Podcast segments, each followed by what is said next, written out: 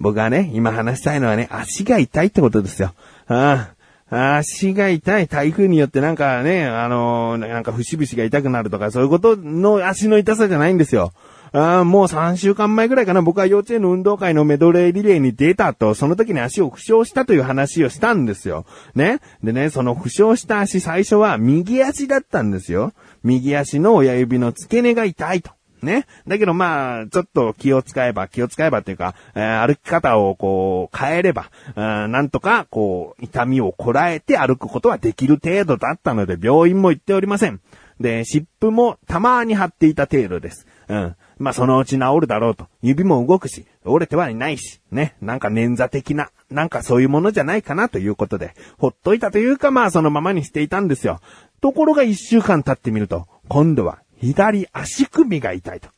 ね。これどういうことか。右足をかばいすぎたんですね。えー、右足をかばいすぎて歩いたせいで足首全体が痛くなってですね。ああ、もう左足早く治んねえから右足がやられちゃったじゃねえかと。うん思ったんですよ。で、右足痛いっつってね。こう、またでも、日々の生活にそこまで支障はない。走ることはできないけども、歩くことはできるから、まあいいやと思ってね。まあ、普通に生活していたわけなんですよ。そしたらですね、今度左足の膝が痛くなったんですね。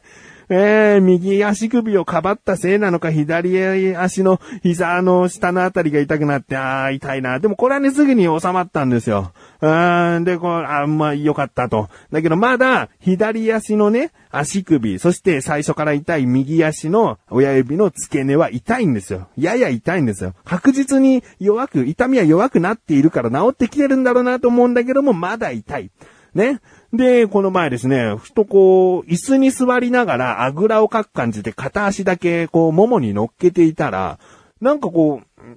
プニプニというね、ものを感じたんですね。手で触ってたら。で、何かなと思ったら、左足のかかと、うーんの、ちょっと上の部分に、ああ、もう本当にね、何に例えようかな。果汁グミありますでしょ？ああ、あの、一番スタンダードなお菓子のグミ、果汁グミ。果汁グミの1.2倍ぐらいの大きさで、水ぶくれみたいのができてて、すんごいプニプニしてんの。もうなんか特殊メイクでつけたんじゃないかぐらい飛び出てるし、何これ今まで全然気づかなかったと思って。で、どうやら靴のね、ずれ、靴ずれっていうのかなその、まあ、靴のその縁がかかとにちょうど当たってて、で、そこが擦れてって、なんか水ぶくれみたいになっちゃったと。うん、で、まあ、ずっと履いてた靴なんで、これまたね、多分足をかばったりとか、変な歩き方をしてたせいで、どうやら、そこに負荷がかかったというか、ダメージが与えられてきて、水ぶくれになっちゃったみたいなんだよね。えー、なのでまあ、こういうのを直す手というのは一旦潰した方がいいとね、えー、言われているので、とりあえずハサミでちょきっと穴を開けて、えー水分全部出してですね、バンドエイド貼って、大きい処置はしたんですけどもね、足が確実にやられすぎていると。うん、たかがこう、メドレーリレー一周走っただけなのに、まあ練習はしたけどね、その前にね。えーだけど、そこで全速力で思いっきり走って痛めた。ね。それがもうこんなにも足に代償が来るのかと。うん、歩けるんですよ。だけど、このじわじわやられてくる感じね。えー全体的に、今度はももとかね、ふくらはぎとかね、そのうち腰とか痛くなるんじゃないかなっていうね。いやー、怖い。あーでもね、僕っていうのはね、なんかね、そういう、じゃメドレーリレーもっと己を知ってね、力加減して走ればよかったんじゃないかっていうこともね、自分のなんかのどこかの部分は言ってますよ。自分の体をわきまえろって。えちょっと太ってんだから、気使って、足に気使って、えーそういう運動しろよってね、僕の体のどこかしらはね、言ってますよ。だけどね、やっぱやるときっていうのはね、全力でやらないと。あーあの、思い起こせばね、その幼稚園の運動、運動会じゃなくて相撲大会っていうのがあるんですよ。で、相撲大会で、K が参加できる別の、えー並行して行われる腕相撲大会っていうのもね、その日に行われるんですね。で、この腕相撲大会も任意で参加するもの。まあ、この番組でも過去に話しましたけれども、まあ、その腕相撲大会一回出場したことあるんですよ。で、決勝戦じゃないな、準決勝まで行って、で、うん、結構、スポーツが得意そうなお父さんさんと当たっちゃって。で、腕相撲してみたら、まあ、いけるんじゃないかなとも思ってたんですよ。それまで勝ち抜いてきた実績というか自信もあるから。だけど、こう、レディーゴーでやったらですね、もう強くてですね、でも負けたくない負けたくないと思ったらね、どっかね、どっか右腕のどっかがピキッとなってね、まあ、そのまま負けちゃったんですけどもね、しばらく痛かったですね。えー、なんかこう、もうやられとけばよかったのに。何をそんな向きになったのっていうね、自分はまた体のどっかにいるんですよ。あーもういいじゃん。あ、この人勝てないなって途中で思ったらもうすんなり負けりゃいいじゃんと。うん絶対にこっちが有利な角度までは持っていけそうもなかったんだからっていうね。えーまあそういうこともね、思うんだけどね、そこも全力を出しちゃったね。えー全力以上のことを出しちゃったんだよね、きっとね。だから腕が悲鳴を上げたんだろうね、ブキッとね。えー他にもですね、あのーまあ知ってる人は知ってると思うんですけれども、マシューという男が、あの、YouTube で動画を流すという企画がですね、あの、自分がやってる他の番組の、えー企画があったんですね。で、そこで行われていたのが、1キロのポテトチップスを1時間で食べるみたいなことをやったんですよ。ね。だけど、マシュルがいざスタートしたら、すんごいペースが遅いわけ。うん、なんか最初って一番、一番こう空腹でやる気が出て勢いがつく場所だから、とにかく最初にいかに食べれるかなのにね。ね。なのに、一枚一枚パリパリパリ、パリパリパリ、パリパリパリって食べていくわけ。いやいやいや、そんなんじゃないじゃん。早食いなんだから。早く食べるのにそのペースの出だしはないじゃん。もうガーって言ってほしいじゃん。こぼしちゃいけないけども、こぼすぐらいの勢いで、ガーッと、わあ、すげえな、こんな風にポテトチップス食べないもんな。だけど早食いだから、そうしなきゃダメだろうなって相手に、見てる人に思わせなきゃいけないじゃん。だからその勢いが欲しいのに、もうバリバリバリ、バリバリバリ、バリバリバリって食べてるから、まあ結局ね、残り2、30分ぐらいの時に、うーん、3袋食べれてないんですよ。すっごい遅いでしょ？まあ、袋数的に言うとなんだろう、10袋以上、14、5袋ぐらいかな。だから半分も全然いってない、5分の1もいってないぐらいの多分、ペースなんですよ。あでも、どうすんのこの動画つって YouTube に上げるのにね、どうすんだよつって。で、ちょっと一袋貸してみんつって。もう自分がそういう動画を作るって、まあ出る側になった時に、そのポテトチップスどういう勢いで食べるかつった時にもう全力を出すわけだから、もう食べ、食べ始めたわけ。もう、自分がどんだけ早く食べれるかっていうのも挑戦してみたかったから。そしたらね、2分ぐらいで一袋食べれたんですよ。2分で1袋。まあ、全然胃袋とかね、そのペースっていうのは全然変わってくるから、そのペースで絶対に全部食べれるのかって言ったら食べれないとは思うんだけど、でも2分で1袋ってことは20分で10袋いけるペースを、その見てる人には一瞬でも伝えられるわけだから、そのペースって大事でしょ？で、2分、2分で一袋食べる時のそのペースがね、自分もね、すんげえ頑張ったわけ。ポテトチップスをもうめちゃくちゃ掴んで口に押し込んでバリバリ食べて、で、なるべく早く飲み込まないと次いけないからもう、その、ポテトチップスをそこまでよく噛まずに飲み込んでっていうのをずーっとやってたら、喉の奥切れましたからね。えー、あのなんか、カーってやるとね、血が出てくるぐらい。えーもう喉のどっかがポテトチップスのか噛み切れていない、ま、まだまだ尖ってしまっている部分が多分擦れたんでしょうね。えー、で、喉いて、その動画撮り終わった後もね、多分しばらく一週間ぐらいはね、喉痛いってなってたのかな。だからしょっぱいものとか食べると染みるような、あーそんなことをになってしまったわけですよ。でも、僕はやっぱりね、こういうところにも全力以上のね、ことをやっぱしてしまったんだなと思うんですよ。でもそんな自分が嫌いじゃない。やっぱり、その120%の力を出し切るというのはね、大事だったと思うね。えー、ということでですね、あの、あれ足が痛いって話をしたかったんですけどね、えー、僕はこんな、あ、もうじゃあタイトルコールいきます。えー、全力以上のことを出し切ることが嫌いではない自分がお送りします。菊師匠のなかなか向上心。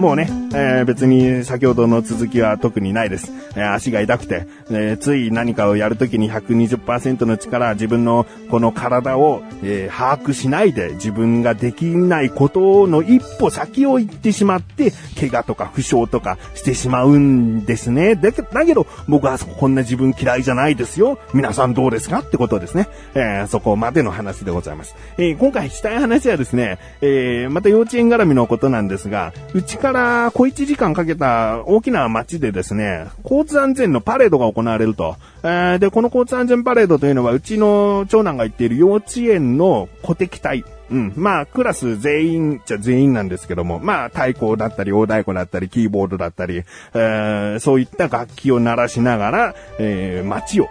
えー、道路をですね、とりあえずこう、警察官の方々が、えー、まあ、整備してですね、歩いて、えー、交通安全、え守っていきましょう、みたいなことかな。えそういうことをですね、行って、えいるんですよ。で、うちの息子もですね、今回参加することになって、で、まあ、先生がどうやら役割分担するみたいなんですけれども、うちの子はですね、楽器ではなくですね、フラッグって言って、旗を持つ。うん。で、旗を持つのは一人じゃないんです。別に、あの、楽器をする人数分ぐらい旗を持つ、えー、役の子は結構いてですね。えー、うちの子は旗を、こう、音楽に合わせて横に倒したり、えー、上に持ち上げたりする、えー、そういった、えー、役。になりまして。で、それをですね、その大きな街でやるということなんで、日曜日だったんですけれども、見に行ってきました。うん。でですね、えー、警察署からスタートして、だいたいね、500メートルぐらいかな。1キロはないと思うんだけどね。えー、まあ、それぐらい、結構練り歩くんですね。で、練り歩いた先、郵便局についておしまいというコースなんですけれども、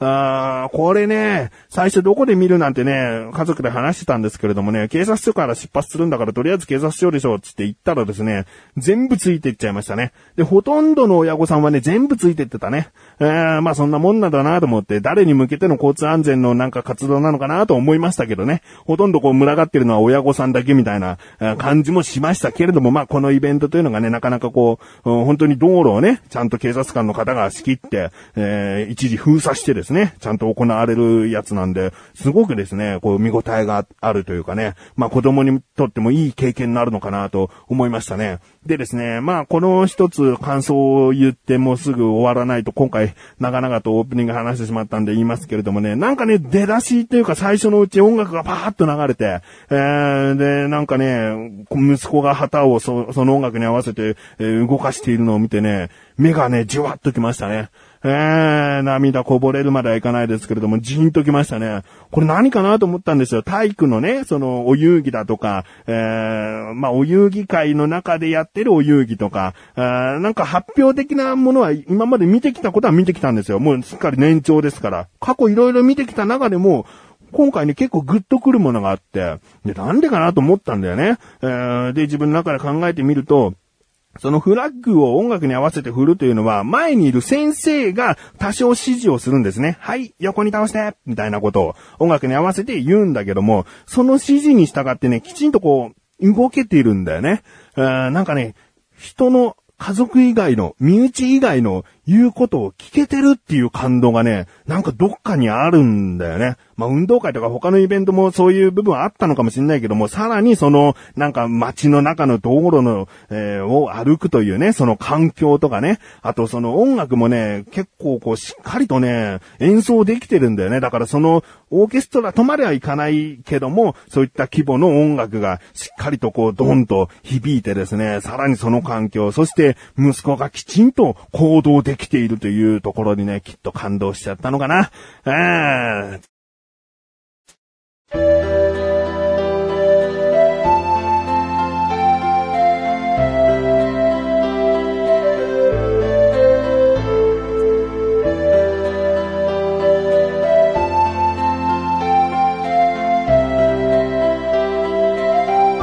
エンディングでーす。えー、今回ね、小話を多めに、だからタイトルコール後終わったら、今回パレードの話しましたけれども、他の話もね、したいなと思ってたんですよ。だけどオープニングの話が長すぎちゃってね、あ何が全力以上のことを出す自分が好きなんていうね、ちょっとナルシスト的な発言をしてね、えー、話が長くなるという失態ですよ、これも。あー、まあ、いいです。あの、また次回ね、残った話もしていきたいなと思います。うん。まあ今ね、小田カルチャーというね、番組で自分は曲をね、一旦作んなきゃいけなくて、その歌詞がね、出来上がって曲作んなきゃっていう状況になっております。まあこの話もですね、小田カルチャーでもちろんですが、なだらか小女子でもちょっとしていきたいなと思っております。うん。ということで、なだらか小女子は毎週水曜日越しで。それではまた次回お会いいたい菊池翔でした。メガネと周りでもあるよ。お疲れ様です。